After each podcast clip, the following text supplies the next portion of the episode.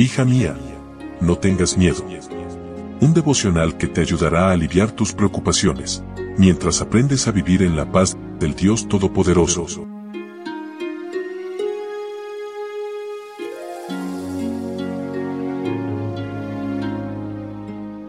Hoy es 11 de febrero. Hola, hola, ¿cómo estás? Muy buenos días. Bienvenida a nuestro devocional para damas mi nombre es Analía y estoy feliz de poder acompañarte nuevamente en estos momentos de meditación.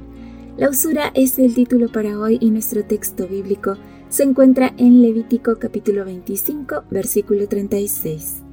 No tomarás de él usura ni ganancia, sino tendrás temor de tu Dios y tu hermano vivirá contigo. El capítulo 25 de Levítico es un manual de relaciones humanas y transacciones comerciales. Dios dio instrucciones específicas antes de llevar a los israelitas a poseer Canaán. Les había dado la abundancia y quería que los beneficiarios tuvieran la misma actitud hacia los demás. Las instrucciones sobre el trato a los pobres estaban claramente establecidas. No existía ayuda gubernamental para los necesitados. Las familias con mayores recursos se responsabilizaban de los menos afortunados.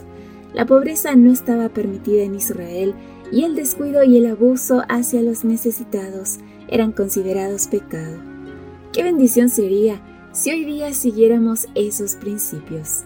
Sin embargo, existe gente sin escrúpulos lista para hacer leña del árbol caído. Mi hija mayor necesitaba un carro con urgencia. Trabajó todo el verano para ahorrar el dinero y comprar uno. Desde las 10 de la noche hasta las 8 de la mañana, trabajaba en un centro de ayuda para niños con problemas de conducta. De 8 y media de la mañana a 4 y media de la tarde, daba asistencia a un niño con autismo. Cuando reunió el dinero, un amigo se ofreció a acompañarnos a una subasta. Luego de haber elegido el carro y listos para regresar, el amigo nos exigió pagarle 200 dólares por la hora que había empleado para ayudarnos. Por más que le expliqué la dura experiencia de mi hija, no se dio en su esfuerzo de tomar usura. Las instrucciones dadas por Dios en este capítulo de Levítico estaban pensadas para bendecir tanto a ricos como a pobres. El propósito divino era refrenar la avaricia y cultivar un espíritu de benevolencia y buena voluntad. Todos nosotros estamos entretejidos en la gran tela de la humanidad y todo cuanto hagamos para beneficiar y ayudar a nuestros semejantes nos beneficiará también a nosotros mismos. La ley de la dependencia mutua afecta e incluye a todas las clases sociales. Los pobres no dependen más de los ricos que los ricos de los pobres. Mientras una clase pide una parte de las bendiciones que Dios ha concedido a sus vecinos más ricos, la otra necesita el fiel servicio la fuerza del cerebro, de los huesos y de los músculos que constituyen el capital de los pobres. Amiga, Dios no espera que elimines la pobreza ni que niegues a tu familia para darle a otros. Lo que Dios espera es que cuando veas a alguien en necesidad, le brindes la ayuda que esté a tu alcance.